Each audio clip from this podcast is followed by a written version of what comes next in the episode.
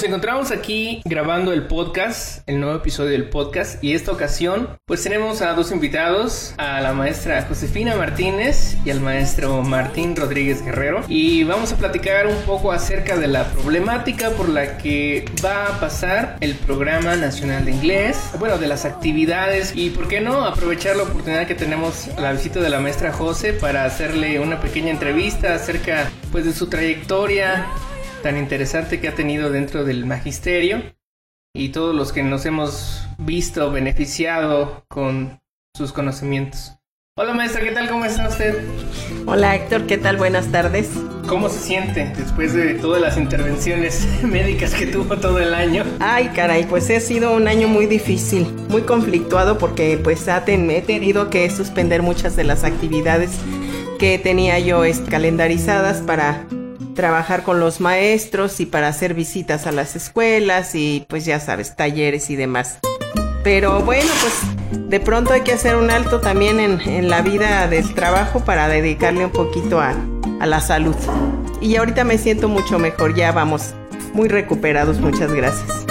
Sabemos que hace algunos años usted tuvo la oportunidad de salir de, viaje, pero no de vacaciones, sino como docente, otra experiencia fuera de otros ámbitos pues, locales. Cuéntenos a dónde fue. He tenido la fortuna de que me hayan invitado a diferentes programas en, en, algunos países. Guardo gratos recuerdos, por ejemplo, de mi viaje a Japón, donde pues iban a hacer una reestructuración de todos los programas de nivel, desde básico a nivel superior. Entonces estuvimos dos meses trabajando en los diferentes niveles, visitando escuelas, conociendo cuáles son sus programas, observando algunas clases muy interesantes. Tuvimos la oportunidad también de poder hacer alguna propuesta, pues con la intervención de maestros de, pues éramos de tres continentes, éramos 100 maestros los que participamos y yo tuve la fortuna de ir con dos compañeros más mexicanos y pues es una cosa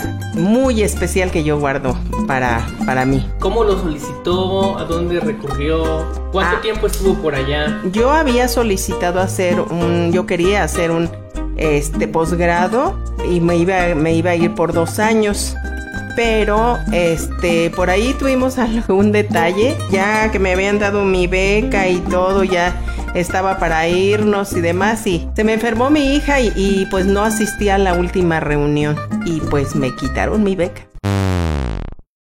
Me dijeron que no era posible, que no podía ser tan irresponsable. Cosa que me enseñó que de verdad cuando te comprometes pues hay que cumplir. Y de posteriormente me invitaron este para este intercambio de maestros para eh, ellos poder ver diferentes visiones de los países y poder construir su, su, este, sus programas pues en todos los niveles.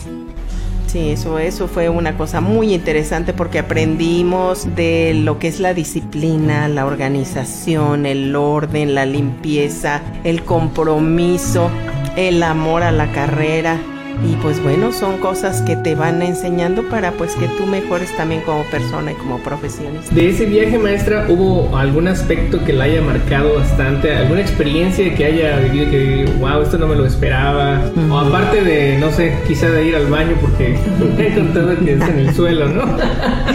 sí, eso fue algo muy interesante y muy chistoso porque sí, entramos a los baños y pues era un baño como normal, pero de pronto abrías la puerta y pues no había taza, era así como un, como un tazoncito en el piso y había así como dos cadenas colgando donde te agarrabas y pues en cunclillas, ¿no?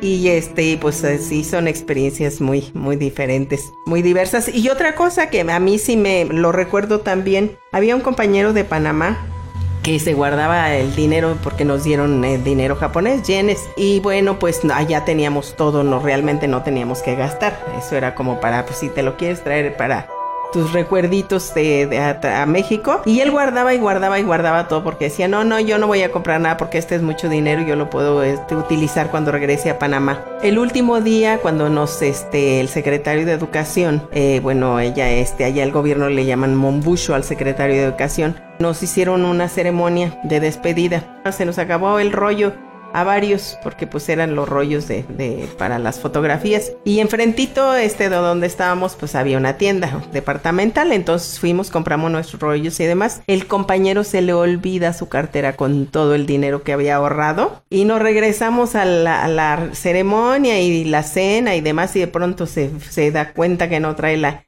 la este cartera y no se pone histérico y le dice otro, un, maestro japonés compañero, le decía, no te preocupes, aquí nada se pierde. En cuanto la, lo encuentren en la tienda, te lo van a regresar. Y él no, ya no quería, ni creo que ya quería hasta llorar. Sí, y como a la media hora llegaron. Llegó una señorita con la, este, la cartera, le dijo que por favor contara el dinero, que si hacía falta algo, eh, la tienda respondía eh, que pues ellos sabían que éramos extranjeros y demás. Ningún centavo le faltaba, ningún centavo, cosa que a mí este me impactó muchísimo porque decía, pues qué bonito sería que en todo el mundo la gente fuera tan honesta como aquí. Wow, Martín. Sí, buenas tardes. Buenas tardes. Sí, es, es, que no, dime qué es lo Una pregunta que le quieres hacer a José.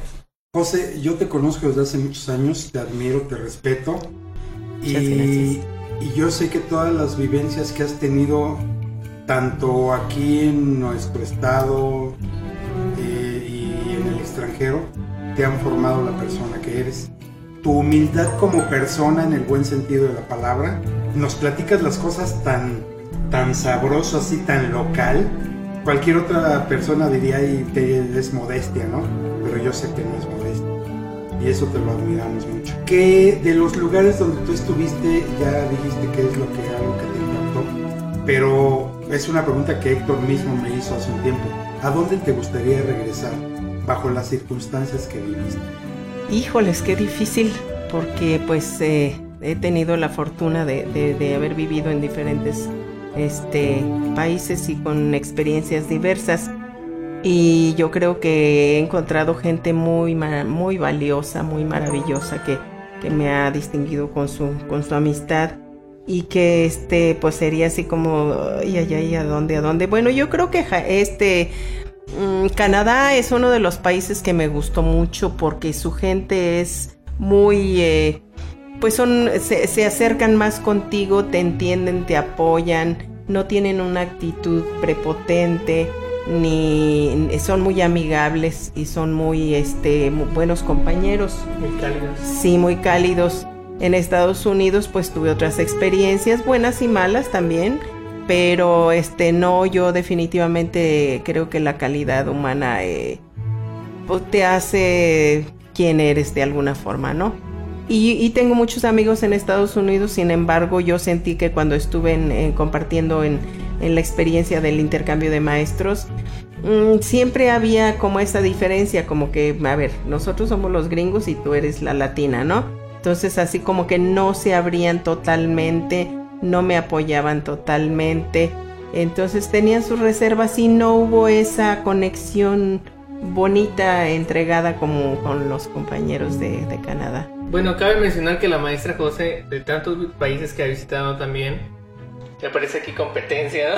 Cada invitado, así cuántos países. La diferencia es que la de la maestra José han sido en el ámbito educativo. Por ejemplo, ¿cómo le fue en, en su experiencia en Inglaterra? Ah, y en Inglaterra, pues mira, en cuanto a lo académico, fue muy interesante. Este, porque pues tuve una maestra que eh, le llamaban este metodología refrescante, se llamaba el curso. Eh, fue como dar una revisión a, a, las diferentes formas de enseñar el idioma. Pero lo más bonito y enriquecedor fue también que trabajamos con alumnos de diferentes países europeos.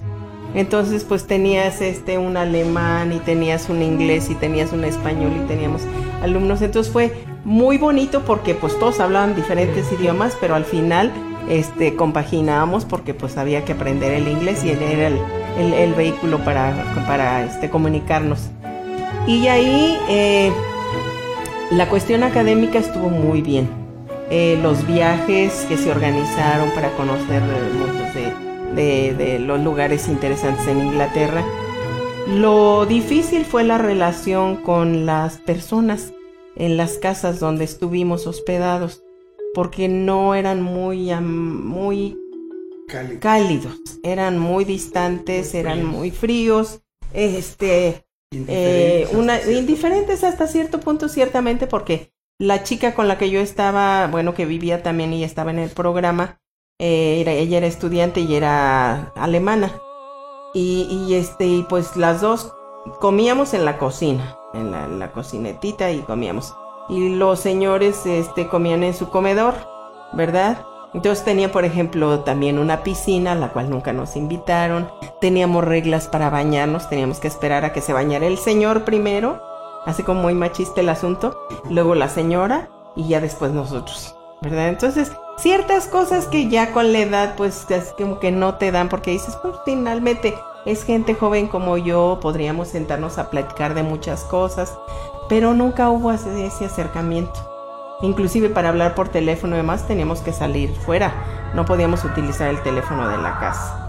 Aquí está su llave y entre y salga cuando quiera y, ya, ¿verdad? Usualmente así son en esos países fríos. Por eso se llaman también países fríos. Pues sí, de, hecho los ingleses así son. Em, son. Son atentos algunos, educados, pero te marcan la línea o te la dejan te la dejan este, ver la línea en algún momento, con alguna actitud. Eh, como lo estás marcando tú, te dieron la llave, te dieron toda la confianza, y, pero hasta ahí. O sea, tú estás aquí, pero tú eres tú y yo soy yo. Y, la mayoría son así. Pero bueno, el hecho es de que esta gente, eh, hay veces que por eso vienen aquí a México o a algunos países de Latinoamérica y se enamoran de la calidez de, que tenemos nosotros como mexicanos o como, como latinos en general. Y se, se quedan, muchos se quedan por eso mismo, ¿no? Porque es una parte que desconocían del trato con el ser humano. don't look back in anger. Don't look back in anger.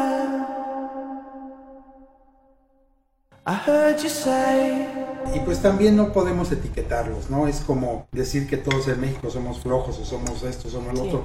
No es cierto. O sea, eh, no se debe de, poner una etiqueta a la gente. Pero, pero sí, como tú lo mencionas, viviste algunas experiencias buenas y otras malas y eh, a mí también me pasó muchas veces. De todos los años de experiencia que usted tiene, ¿alguna experiencia graciosa que nos pueda compartir. Bueno, yo recuerdo dos que nos ha platicado y que a lo mejor estamos guardando para otro momento, pero a lo mejor pudiéramos agotar una de esas dos, ¿no? Aquí en el podcast como exclusiva para todos, o si hay otra ahí por ahí en el top 3 de recuerdos, este, súper graciosos de su experiencia laboral. Al final de cuentas todos tenemos momentos así graciosos. Las que me ha contado se me hacen así súper buenas sobre la labor, pero ya hay otra.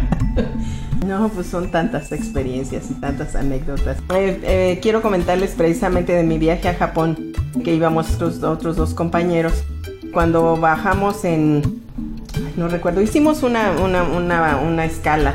Y entonces nosotros por venir platicando perdimos al grupo y, este íbamos a transbordar. Y entonces pues nos seguimos y nos fuimos con otro grupo. Uy, ya llegamos, nos subimos al avión, nos revisaron los papeles. Yo no, no entiendo qué pasó ahí porque nos revisaron pasaporte y boletos y demás y, y nos subimos al avión. Entonces ya estábamos en el avión muy monos, pero yo le decía a Mari, yo empecé a voltear, le digo, oye Mari, mi compañera, yo siento como que este es el avión en el que veníamos. O sea, como para qué nos bajaron si otra vez nos iban a subir aquí. Ay, no, ¿cómo crees? No, no, no. Este no, o sea, son muy parecidos, pues son todos son de la, de la misma aerolínea y demás. Y yo estaba viendo pues que la gente subía y decía, preocupada porque dije, bueno, si este es el mismo, el que en el que veníamos iba a ir a Corea. Sí, no, iba para Japón. Entonces, este, ¿qué estamos haciendo aquí?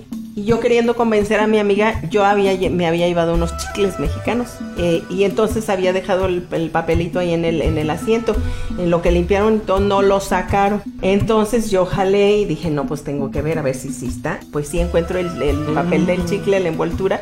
Y le digo, Mari, mira, son los, son los chicles que traíamos. Este es el mismo avión, entonces no debemos estar aquí. Y pues ya iban a cerrar la puerta. Entonces, señorita, señorita, pues ya les hablamos ahí como bobas. No, pues es, es, es, sumimasen, qué barbaridad. Bueno, pues ya nos les decimos es que este no es el avión, y le expliqué pues este no es el avión. Nosotros teníamos que irnos en el otro avión y pues ya se enloquecieron los japoneses porque ellos todo es así, ah, correcto, preciso y al tiempo. Pues no crean, hablaron a la embajada nos han puesto una regañada este por el descuido, por el retraso al avión, por, por, por no fijarnos, ¿verdad?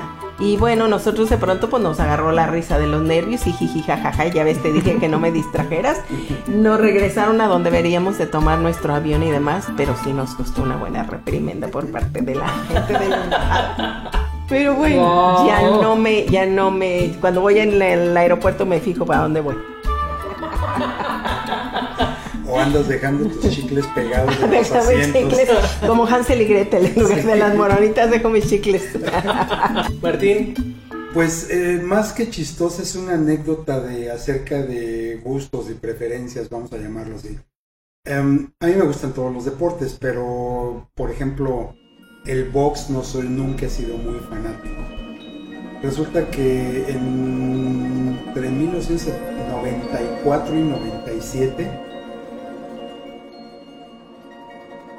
Yo trabajé para una línea aérea. Cuando me contratan me mandan a vivir a Tijuana y nos llevaron a, nos estuvieron pagando el hospedaje en un hotel que era de, de Cantinflas, no recuerdo el nombre del, del hotel, pero ahí estuvimos durante 15 días hospedados mientras buscábamos un lugar donde vivir. Y en ese lapso este, estaba muy muy, ¿cómo se dice? De, moda. ah, en boga, de moda. Eh, un, eh, un boxeador. Mencióname alguno de Julio César Chávez. Sí.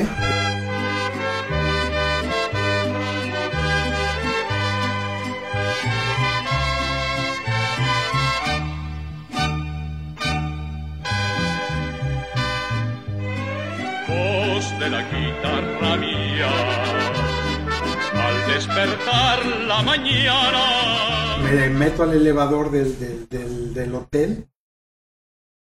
Entro y saludo buenos días o buenas tardes a la hora que haya sido. Y doy la espalda a la gente que venía ahí. Entonces al llegar al lobby, se abren las puertas del, elevador y los flashazos así, yo dije, wow, ya me convertí en toda una celebridad. No, casi me agarran y me avientan hacia un lado, quítate que... Y atrás de mí venía Julio César Chávez con su comitiva.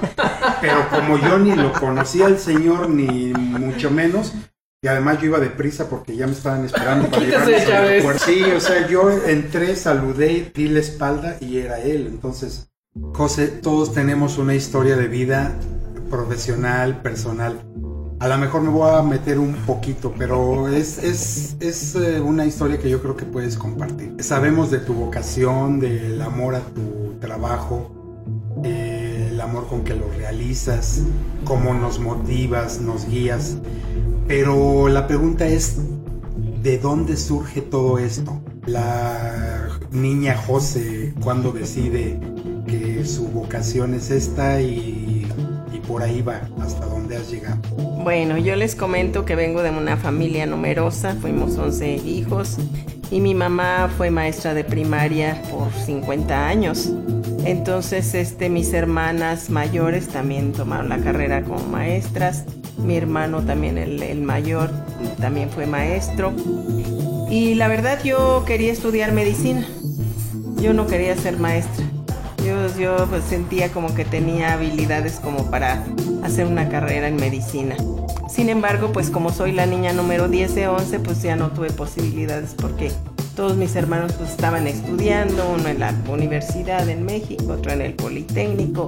Mis hermanas estudiaban una en Cuernavaca, otra en Iguala, mi hermano en Ciudad Guzmán, Jalisco. Entonces era muy difícil para mis papás pensar ni siquiera en la remota posibilidad de que yo me viniera a Morelia, porque además tenía que venirme a estudiar aquí y pues no contábamos con los con los medios económicos. Entonces, este, pues yo me rebelé y les dije que si no estudiaba medicina yo no iba a estudiar otra cosa. Y entonces mis papás me castigaron y me dijeron, "Ah, bueno, pues entonces se va a quedar un año en la casa a hacer el quehacer y a cuidar a los sobrinitos, que tenía sobrinitos chiquitos." Y les dije que sí, que sí me quedaba un año. Pero no pasó más que un mes, yo creo, y les dije, "Ay, no, yo quiero estudiar algo." Entonces este, fui a tomar clases de inglés con, un, con el maestro, un maestro panameño que había sido mi maestro en la secundaria. Y eran mis salidas todos los días. Y a los poquitos meses les dije a mis papás, ay no, ya por favor déjenme ir. Aunque sea pues ya me quiero ir de maestra. Pero realmente yo no, no sentía que fuera mi vocación. Sin embargo, de todas maneras, este, al ver que no podía yo este, estudiar lo que, lo que pensaba yo que era mi vocación, eh, hermana, eh, que también es maestra, me lleva dos años, es dos años mayor que yo, y me convenció y me dijo, oye, ¿por qué? Bueno, yo ya había regresado de vivir en Estados Unidos cuatro años. Y me dice, ¿por qué no te metes a la normal superior? Mira, que estudia, que total. Pues igual, si te quieres ir a vivir a Estados Unidos te va a servir y, en fin, me convenció. Entré a la normal y este, y, y, me gustó. O sea, como que de pronto, ¡fum! El gen apareció y, y yo dije, ay, wow, pues sí, esto es, es muy padre, ¿no? Entonces fue, yo había ya sido maestra anteriormente, pues muy jovencita, a los 14 años. Me contrató la, la Coca-Cola porque había un programa como de regularización de niños de primer grado. Entonces yo tenía niños reprobados de 5 años, 6 años, 7, 14 y demás. E, y yo hice mis primeros pininos como maestra, asesorada por mi mamá. Y me empezó a gustar. Entonces cuando ya entré yo a la normal superior en México, este, pues ya descubrí que pues era otro mundo y empecé a, sentir ese, ese gusanito y esa emoción y demás. Pero ya cuando entro como maestra en secundaria en, en Pátzcuaro, en secundaria y en prepa empecé dando clases, pues estaba bien jovencita, tenía creo que 21 años. Y este, no, pues imaginan, me llegaban solicitudes de, de ir al café, de que me llegaba la cartita, que me llegaba el regalito. Tenía alumnos que eran mucho más grandes que yo. Entonces, este, pues fueron experiencias muy bonitas. En la secundaria aprendí pues toda la problemática que ahorita, híjoles, no sé si no lo hubiera vivido me hubiera asustado quizás. Pero pues ya había drogas, ya teníamos problemas de, adolescentes embarazadas. Entonces para mí fue un aprendizaje a este, con todos mis alumnos que pues eran chicos grandes, secundarias técnicas eran muchachos grandes porque estudiaban la secundaria y salían como técnicos. Esa era la idea, de que pudieran seguir ya, ya estar en el, en el campo de, del trabajo. Entonces, este, pues fue muy padre. Yo siempre les he comentado que nací en Erongaricuero, la ribera del lago, en la casa de mi abuelita, que todavía ahí está, y hay un restaurante muy bonito para que vayan, se llama Casa Doña María. Este, yo nací ahí, pero pues mis papás vivían en Pátzcuaro, entonces nomás nací ahí a los dos meses, me llevaron a Pátzcuaro y crecí yo en Pátzcuaro. Pero yo sentía como que en Pátzcuaro no había posibilidades de hacer otras cosas y yo siempre he sido muy inquieta. El hecho de que me haya ido a Estados Unidos, pues me fui a estudiar y me fui a trabajar con la idea de que iba a ahorrar para pagarme mi carrera de medicina. Pero pues no, la vida me llevó por otro lado, por otro sendero y, aprendí a querer la carrera, me identifiqué con la carrera. Creo que no hubiera sido buen médico, quizás, no sé, porque esto es algo que, que, yo amo, que me gusta y que pues miren, todavía estoy aquí ya después de tantos años, pero sigo disfrutando de mi trabajo. Y eso es algo que a lo mejor también le aprendí a mi madre porque de veras que ella era muy entregada en su, en su trabajo. No, y además lo demuestras, ¿no? Lo, lo, lo irradias el, el gusto por el trabajo y eso lo contagias aparte. Ay, pues ojalá, de eso se trata.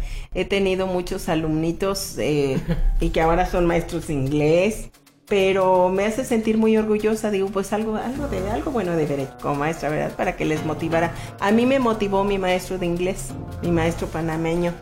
Este, yo de cuando estuve como ATP, yo fui su, su ATP de mi maestro y él siempre me respetó y, y, al contrario me decía, es que yo me siento tan orgulloso de verte, que fuiste mi alumna y mira qué bien este, que estás, eh, no sé, iniciando una carrera brillante, qué sé yo. Entonces yo me siento muy orgullosa cuando la gente me encuentra en la calle, me saluda y me dicen, maestro, es que usted fue mi maestra en la prepa, en la secundaria, qué sé yo. Ya son tantas generaciones que a veces me acuerdo de las caras, pero pues no me acuerdo de los nombres hasta que empezamos a platicar. Pero lo rico de esta carrera es eso. El cariño, eh, la amistad, el reconocimiento, el amor que te dan las gentes con y las la que satisfacción propia que nadie te la quita. El gusto de que alguien te agradezca algo ya es ganancia. claro. Sí, rico si aquí no se hace uno, pero rico como persona y como ser humano, sí, mucho. Maestra, yo recuerdo que en algún momento nos platicó algo acerca de, de Lázaro Cárdenas. bueno, esta grabación se va a quedar el archivo ahí registrado para mucho tiempo, a lo mejor. Cuando la volvamos a oír va a ser divertido.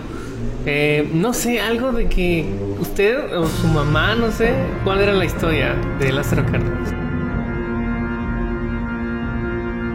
Mis papás eh, tuvieron una relación de alguna manera cercana.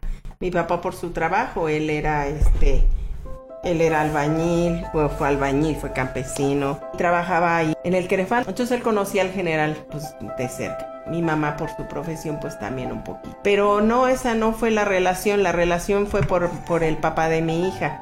Precisamente cuando yo me iba a casar la idea era, bueno, los planes eran que eh, como el papá de mi hija era muy cercano a, la familia de Lázaro, este, el ingeniero Cuauhtémoc iba a ser mi padrino, nuestro padrino de bodas. Entonces, este, pero bueno, las cosas no se dieron, entonces él se casó posteriormente y sí fue su padrino, el ingeniero. El general Lázaro Cárdenas era pretendiente desde que era joven la mamá de, de bueno, de la abuela de mi hija. Entonces, este, él le apoyó para que para que salieran adelante sus hijos, bueno, los hijos que estudiaron. Este Rafael Servín Orozco fue secretario de Turismo aquí en Michoacán, en ese tiempo en que, el ingeniero fue gobernador. De hecho, yo iba a las reuniones, lo conocí al ingeniero, este, cuando estaban planeando lo de la, de la lanzarse para la gubernatura. Y bueno, pues conoces muchas cosas y de pronto también te das cuenta que como que no, no es lo que realmente tú buscas, ¿verdad? Pues la relación de alguna manera pues la perdimos, o sea, yo ya después. Uh -huh. Tengo un, un, este primo de mi, de mi yerno que es este es muy cercano a ellos y bueno algunas cosas pues yo me entero porque porque nos sentamos y platicamos de vez en vez. Pero ya se me hace tan lejano de alguna manera esa relación que yo tuve, pues se perdió, se perdió totalmente porque este, eh, él nunca reconoció a mi hija, ella nunca conoció a su papá eh, biológico. Entonces, este, pues son experiencias en la vida, eh, no me tocaba, igual me hubiera casado y me hubiera, este, divorciado, separado muy rápido porque pues yo soy muy inquieta y quiero hacer otras cosas, quiero hacer otras cosas. Y él me quería pues así como que nada más para estar en mi casa, ya no quería ni que terminara la, la normal porque me faltaba el último año, ya embarazada yo de Cristel, y ella no quería que, que terminara porque me decía, ¿para qué? ¿Para qué vas a? No necesitas. O sea, ellos tenían dinero de alguna manera, pero pues no era lo que yo buscaba. Yo quería mi realización como profesionista también, ¿no? Y como persona. Entonces no hubiera funcionado tampoco, yo lo sé. Y entonces pues estuvo bien así. Si, lo, si volviera a pasar, lo mismo haría. Muy bien. Maestra, tres cosas que le gustaría hacer. Con lo que me resta de vida, que sí. espero que sean muchos años, me gustaría seguir viajando. Me gustaría conocer otros lugares, este, no sé, interesantes me gustaría, em, híjoles, pues me gustaría ya establecer mi, mi casa, mi negocio en Pátzcuaro, terminar esa casa que ha sido mi sueño por muchos años y que ya espero ya en este año ya terminar para poder pues ponerla como, como un hostalito, como una cosa así. Y tres, ¿qué más me gustaría? Ay, pues me gustaría este poder tener más tiempo, a lo mejor no me sé organizar para compartir con mis amigos con la gente que yo quiero, con la gente que me ha enseñado, con la gente que me ha dado. Y esto es algo que me iniciaste preguntándome o diciendo de que había sido un año difícil con cirugías y demás. Y yo creo que lo que puedo rescatar de eso es precisamente que pues el tiempo es muy efímero, se va muy rápido. Hay que estar ahí con los amigos, procurarlos, aunque sea pues ahora con los medios electrónicos pues es más fácil, ¿no?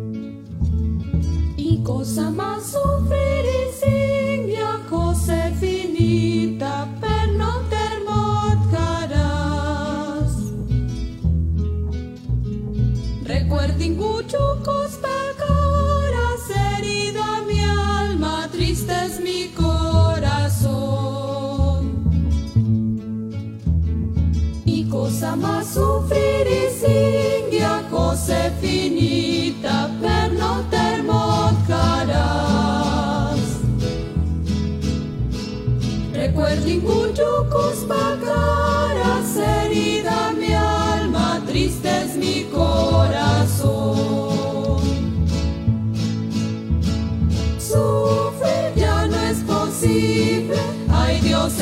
mucho quisieras morir. Porque en este mundo engañoso todo es un sueño, todo es una ilusión.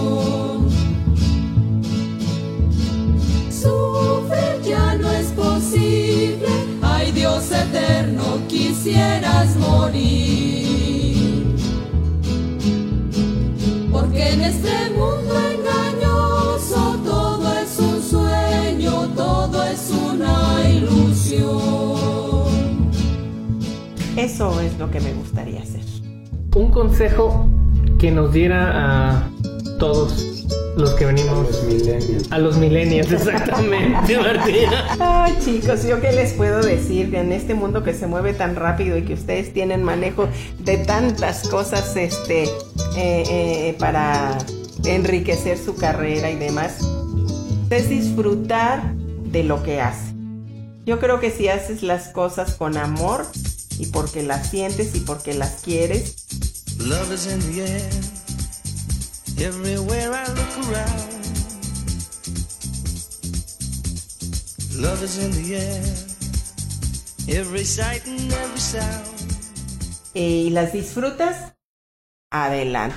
El día que ya no disfrutes tu carrera, entonces pues búscate a ver qué un negocio de taquitos o de lo que hagas bien, porque este hay que dejarle el espacio a los que tienen la motivación, la energía las ganas y la creatividad, porque también es algo que hay que, hay que ponerle a esta carrera. Y hay que querer lo que uno hace.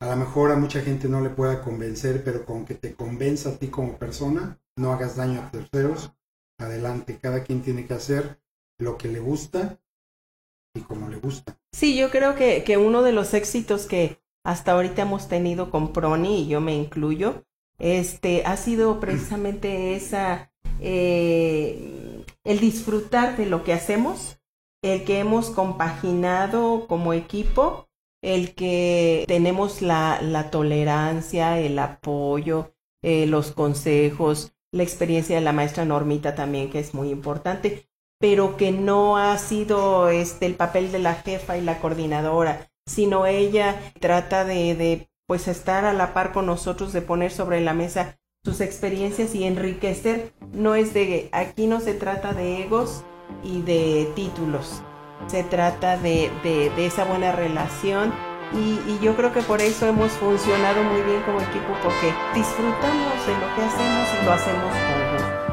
was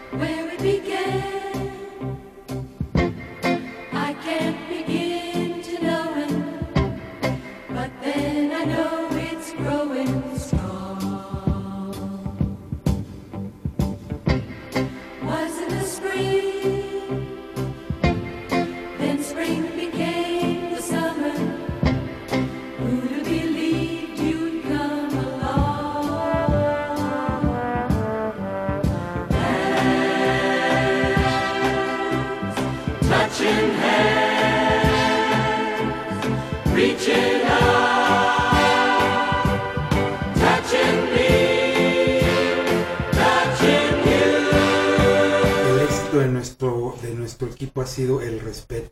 No, no buscamos protagonismos, no yo soy yo y tú eres tú, no, no, aquí le entramos parejo. Yo siempre lo digo de broma y algunas que estarán escuchando esto ya, ya me lo habrán oído anteriormente.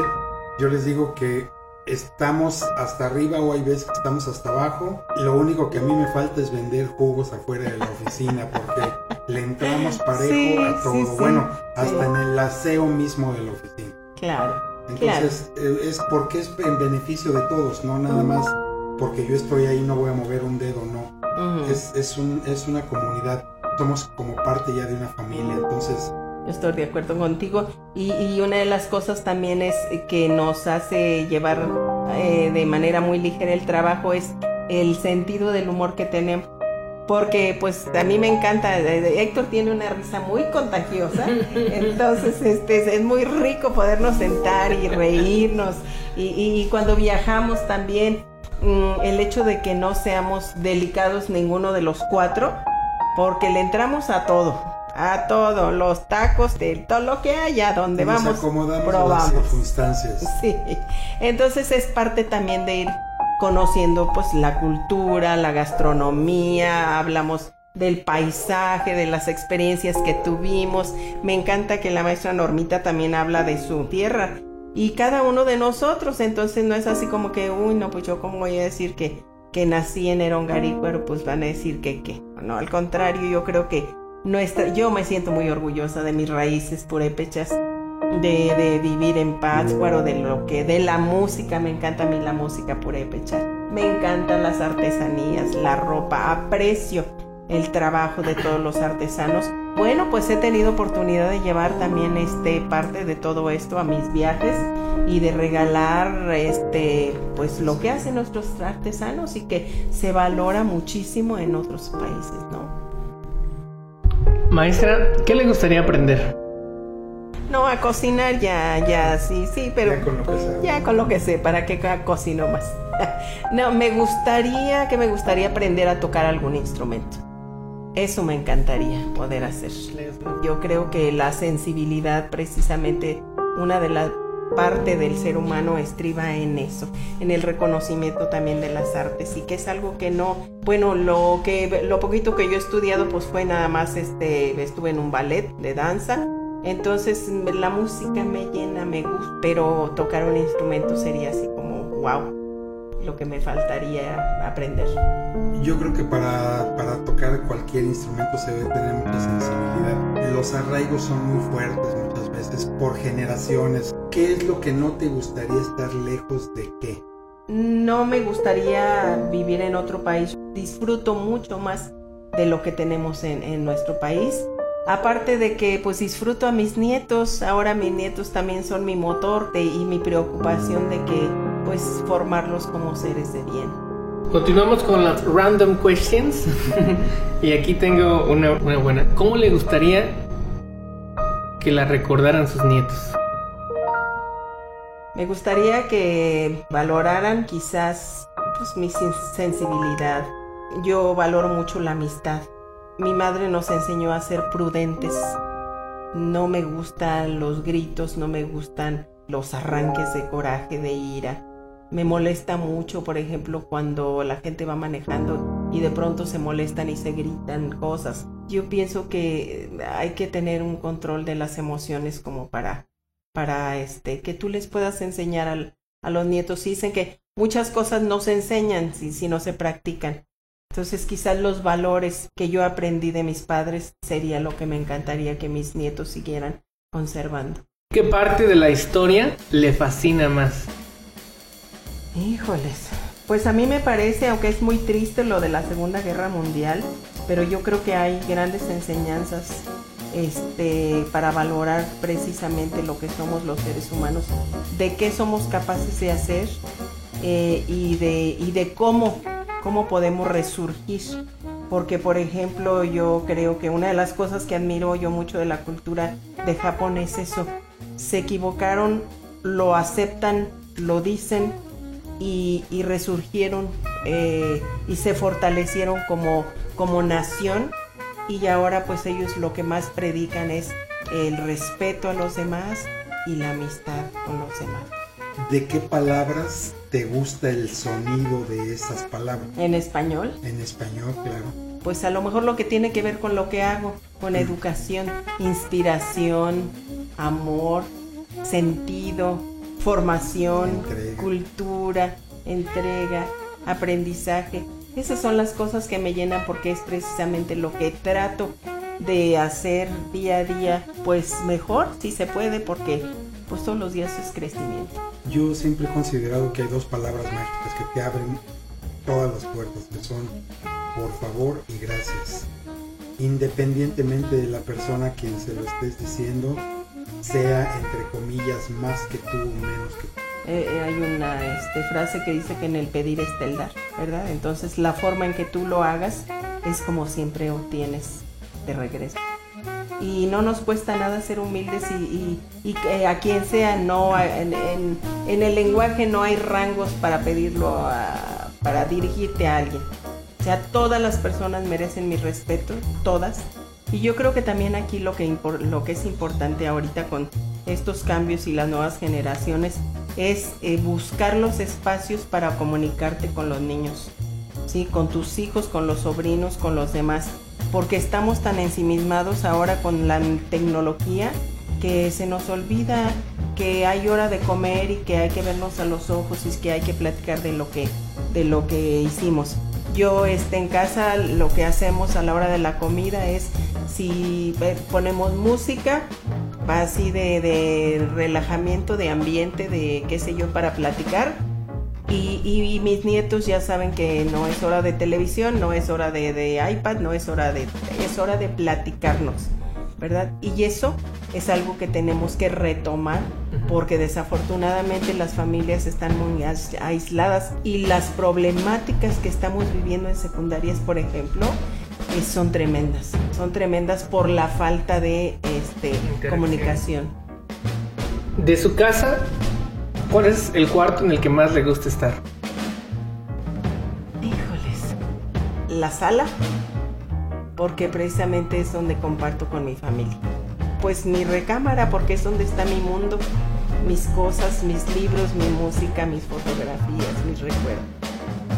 ¿A quién le hubiera gustado conocer? Me hubiera encantado conocer al Papa, eh, Juan Pablo II, pero me hubiera gustado hablar con él. A mí me parece que era una persona extraordinaria, sensible, ordenado, eh, muy inteligente. Era una persona que irradiaba sencillez, bondad, alegría. Me hubiera encantado. Cuando te miras al espejo, José, ¿qué es en lo que primero te enfocas? dar gracias que estoy viva un día más. Le pido a Dios que sea el mejor o que sea un día bueno, que yo pueda ayudar, que pueda, no sé, crecer, eh, que me ponga en el camino a alguien que quizás necesite que yo le pueda ayudar. Pienso en eso, pienso en la vida, ahora pienso y doy gracias este, todos los días, porque sí, hay que ser agradecidos con Dios. ¿Con qué canción se describe usted? Híjole. 17 años, ¿no? Suelta el listón de tu pelo.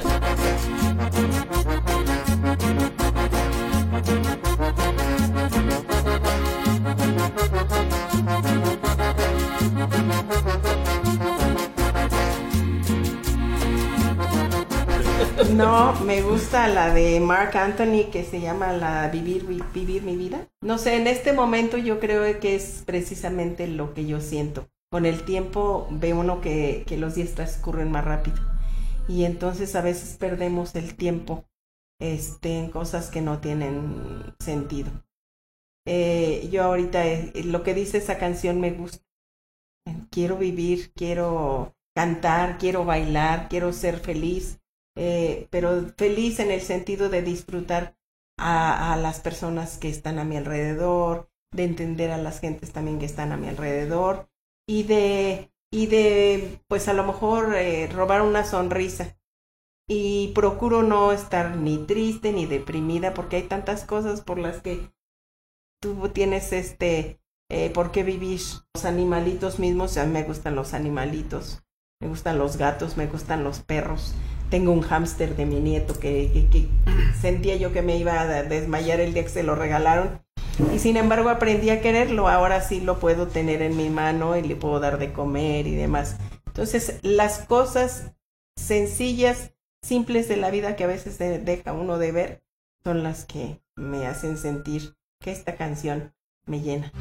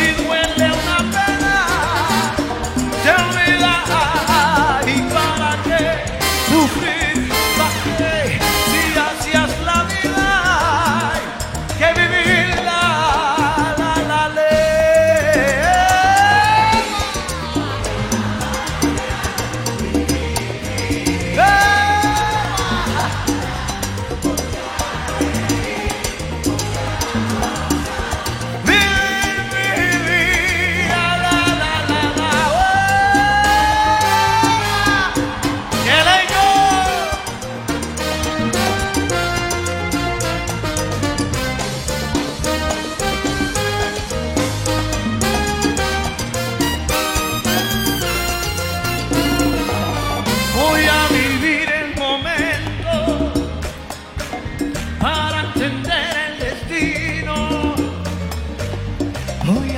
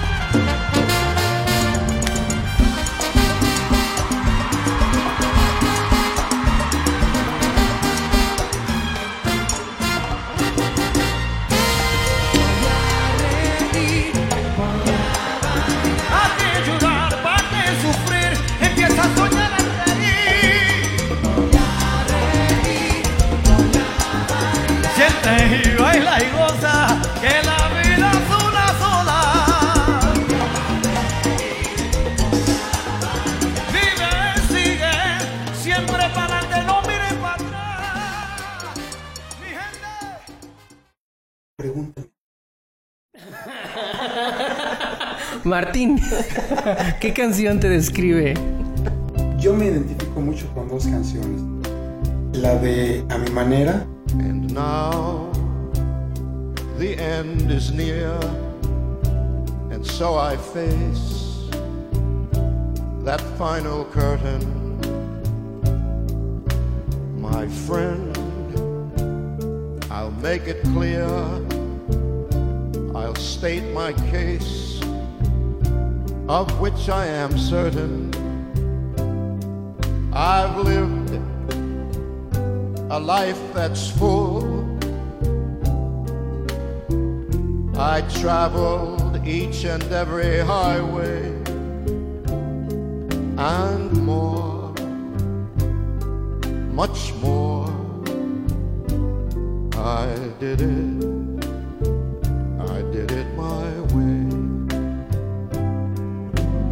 Regrets, I had a few, but then again, too few to mention. I did what I had to do. I saw it through without exemption. I planned each charted course. Each careful step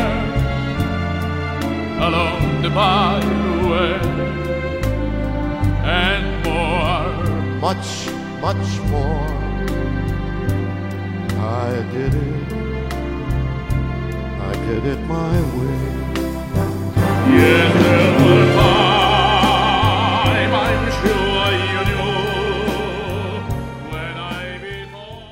a la vida desde el, desde el principio, desde la primera estrofa, porque no todos en la vida nacemos para lo mismo. Me refiero a, los, a, las, a las líneas que están marcadas por sociedad, por, por la familia inclusive, ¿no? O sea, cada quien tiene que vivir su vida a como se sienta a gusto. Repito, siempre y cuando no le hagas daño a terceras personas. No, sí. A mí me parece que Mercedes Sosa de veras te la canta de manera increíble. Eh, también son, perdón, ya te la copié, pero no era también de las canciones que a mí me, me llenan, me llenan, este, gracias a la vida, porque tengo que, hay que agradecer lo que nos ha dado. Pues seguir en este camino en búsqueda de la felicidad que está dentro de ti nada más. Gracias a la vida que me ha dado tanto, me dio dos luceros que cuando los abro, perfecto distingo lo negro del blanco y en el alto cielo su fondo estrellado y en las multitudes el hombre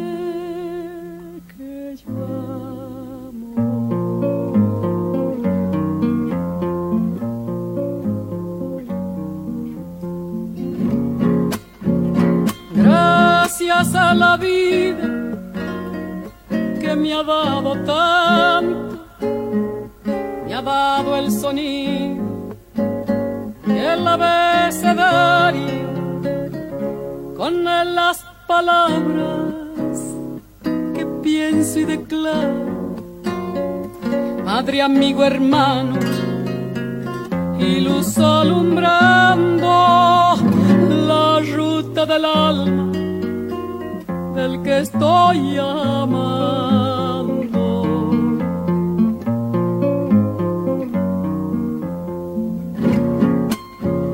Gracias a la vida que me ha dado tanto, me ha dado la marcha de mis pies cansados, con ellos anduve ciudades y charcos, playas y desiertos, montañas y llanos, y la casa tuya, tu calle y tu patio.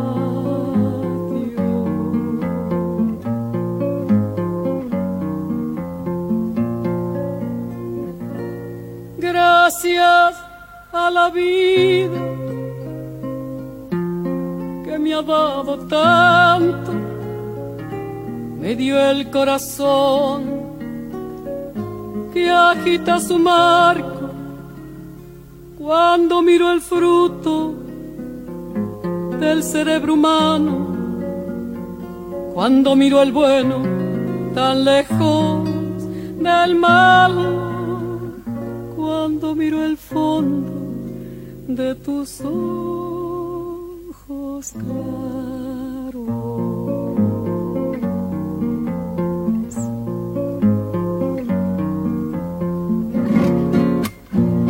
Gracias a la vida que me ha dado tanto, me ha dado la risa y me ha dado el llanto.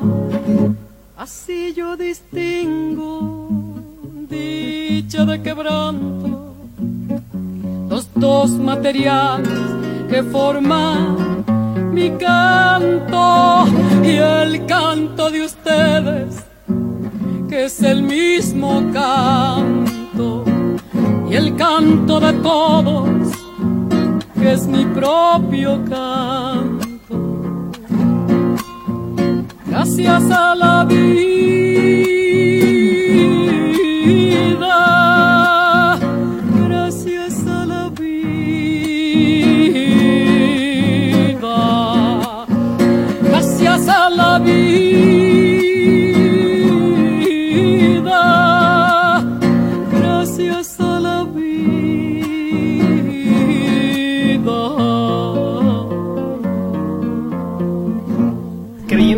de la reencarnación, ¿en qué animal le gustaría reencarnar?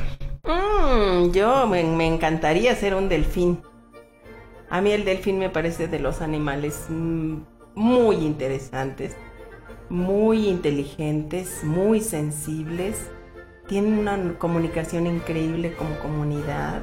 Y, y yo creo que pues esa majestuosidad también con la que se mueven y con la que nadan y con eh, los, los ruidos, su, su lenguaje y demás, son un encanto. Yo sería feliz siendo delfín, aparte de que pues conocería las profundidades del, del mar. ¿Tú, Martín? Con un ave sería con una gaviota. Por, porque son aves marinas, ¿no? Entonces son dos cosas que a mí siempre me, me llamaron la atención. No sé si te comenté o les había comentado que cuando yo era niño yo soñaba mucho aviones y que yo volaba. Yo quería volar y trabajé en, en aviación durante casi tres años. Maestra, carro, tren, avión o barco. Yo creo que barco es una experiencia que no he vivido y que tengo que vivirla.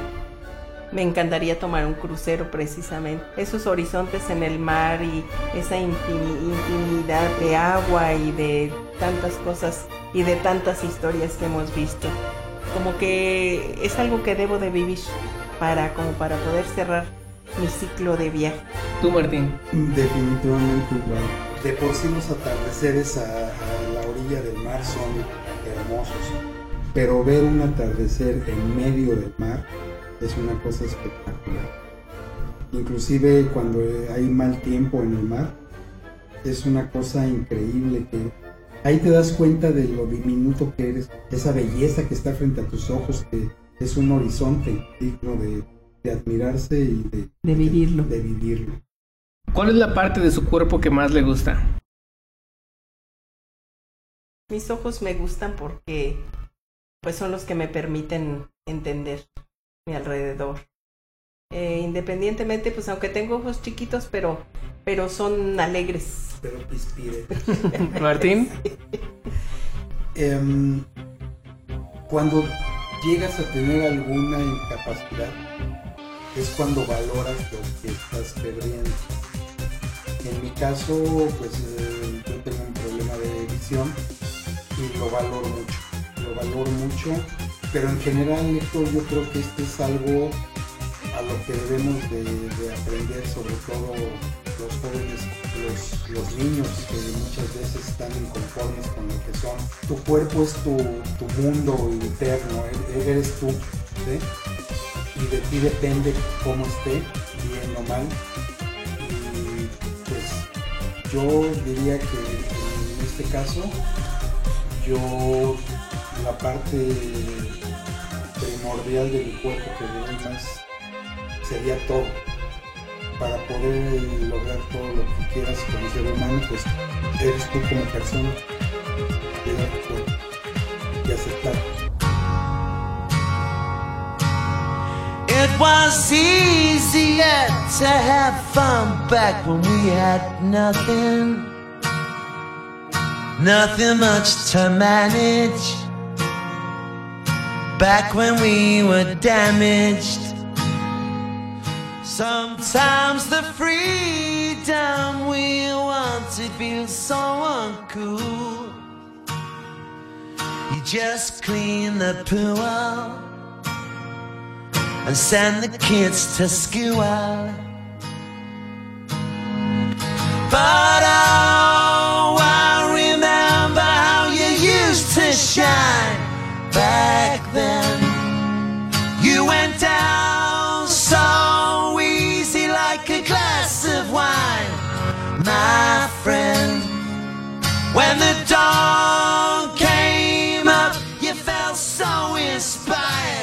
to do it again.